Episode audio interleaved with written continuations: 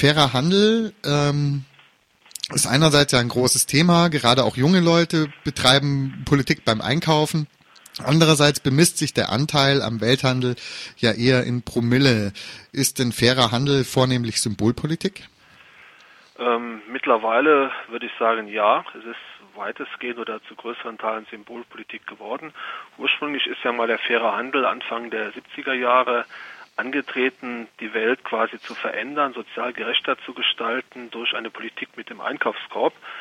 Und das äh, Modell war zunächst einmal aus meiner Sicht auch tragfähig, weil es immer auch darauf gesetzt hat, A, durch private Konsumveränderung etwas zu erreichen und zwar gleichlautend mit dem Eingreifen, mit dem Intervenieren in äh, soziale Prozesse, in soziale Auseinandersetzungen, vielleicht noch am besten bekannt äh, aus der Zeit der Saninisten in Nicaragua, wo man hier Nicaragua-Kaffee verkaufte, aber sich eben auch dafür einsetzte, dass die Saninisten an der Regierung äh, weiterkommen konnten aber das Modell in Nicaragua ist gescheitert und vor allen Dingen gab es auch eine massive Entpolitisierung, beispielsweise in Deutschland bei den Fairhandelsakteuren. Historisch, du hast gerade gesagt, ist dieses Fairtrade-Konzept ja eng mit den Sandinisten in Nicaragua auch verknüpft. Hier wurde ja ein klar auch revolutionäres politisches Konzept unterstützt. Kann Fairtrade im Zweifel auch revolutionär sein? Er kann äh, durchaus revolutionär sein. Ähm, es äh, gab, gab ja auch Fair Trade, Fair Handelsprojekte im Kontext der Zapatisten in Mexiko. Aber das Problem ist natürlich, äh, wenn ich revolutionäre Politik in Anführungszeichen gewissermaßen als Stellvertreterpolitik betreibe, also hier nicht, aber möglichst weit weg, tausende von Kilometern weit weg, dann ist schon mal ein Geburtsfehler drin und ein großes Problem sehe ich heute auch im fairen Handel in der äh, abgrundtiefen Gewerkschaftsferne. Also man setzt sich ein für gewerkschaftliche Rechte anderswo, aber man hat mit gewerkschaftlichen Rechten hier vor der eigenen Haustür oder auch sozialen Auseinandersetzungen rein gar nichts zu tun. Beispielsweise deutlich wurde dies im Jahre 2006 als alle äh, Organisationen der Siegelorganisation Transfer, also Heinrich Böll Stiftung, äh, verschiedene kirchliche Organisationen, aber auch äh, sozialdemokratisch geprägte Einrichtungen hier in äh, Deutschland äh, dafür stimmten, dass Lidl ähm, Transferprodukte, also für Handelsprodukte in sein Sortiment aufnimmt und dort listet. Und das war natürlich für den Lidl-Konzern ein genialer Mediencoup, denn er wurde ja bis dahin zu Recht massiv auch von hiesigen Gewerkschaften angegangen wegen seiner aggressiv gewerkschaftsfeindlichen Politik. Stichwort keine äh, Erlaubnis, Betriebsräte zu gründen, Mobbing gegenüber Kassiererinnen und Kassierern und so weiter. Und da war es natürlich ein genialer Mediencoup, als es dem Lidl-Konzern gelang, einige ausgewählte Fairtrade-Produkte zu listen, in sein Sortiment zu übernehmen, um damit halt deutlich zu machen, schaut her, wir sind doch so sozial engagiert. Wurde auch ganz relativ aktuell im Jahre 2010, 2011 wurde begonnen mit der, mit dem US-Konzern Starbucks zusammenzuarbeiten. Also er bekam auch das Fairtrade Siegel für einige Produkte, insbesondere für Kaffee logischerweise. Gleichzeitig aber äh, ging Starbucks, ging und geht Starbucks sehr, sehr aggressiv gegen Menschen vor, die sich gewerkschaftlich organisieren. Ein Gegenargument wäre ja, dass fairer Handel möglicherweise durch die Einbeziehung von solchen Konzernen auch einen größeren Marktanteil erreichen kann und damit mehr gesellschaftliche Wirkung. Was würdest du dem entgegnen? Also er, er, erzielt dadurch mehr Marktanteile, das ist richtig. Äh, dass er dadurch mehr gesellschaftliche Wirkung erzielt, dem würde ich entschieden widersprechen. Er erzielt dadurch mehr ökonomische, mehr wirtschaftliche Wirkung. Äh, der Punkt ist ja leider, dass es nicht mehr versucht wird, mit fairem Handel gewissermaßen über die Grenzen des hiesigen Wirtschaftssystems hinauszugehen. Und der Kapitalismus schreibt im Prinzip systemimmanent vor, immer mehr zu produzieren, immer mehr zu konsumieren. Und das äh, kumuliert sich dann letzten Endes in einem stetigen Wachstum.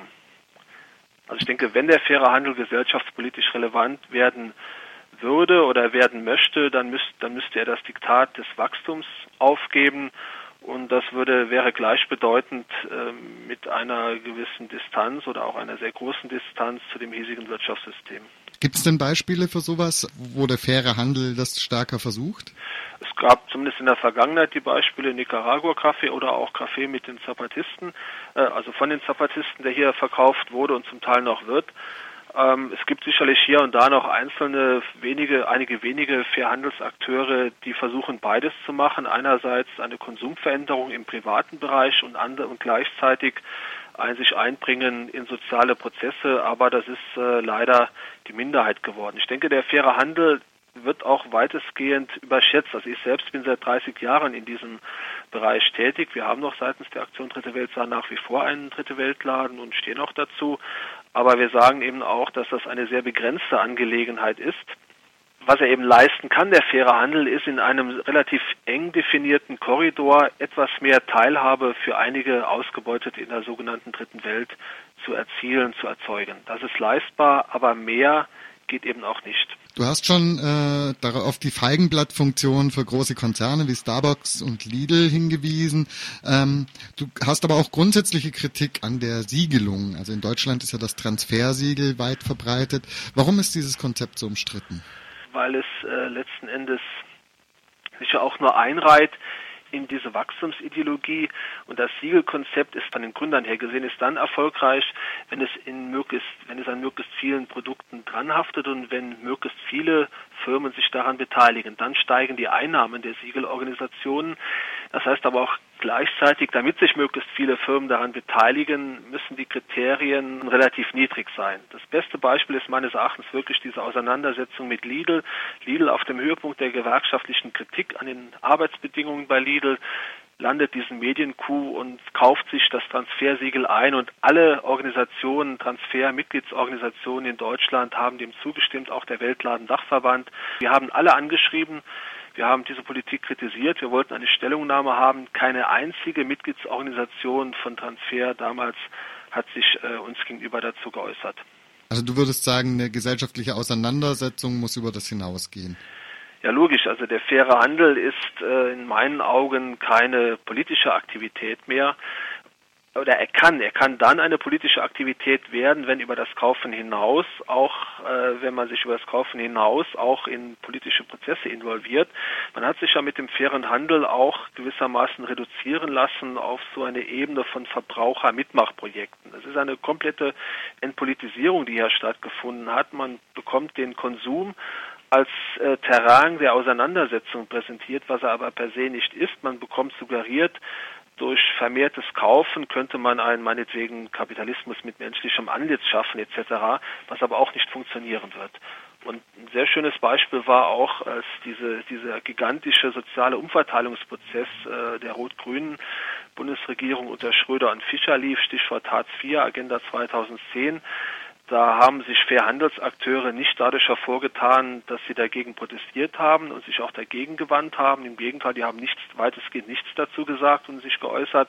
Mittlerweile sind aber ganz, ganz viele Grüne und Sozialdemokraten, die damals für Hartz IV waren und es bis heute, also, äh, und es bis heute sind, die für die Agenda 2010 waren, sind heute aktiv im fairen Handel. Und das ist für mich ein grundlegender Widerspruch, beziehungsweise vielleicht kein Widerspruch, sondern sie betreiben Symbolpolitik. Das, das kommt da zum Ausdruck.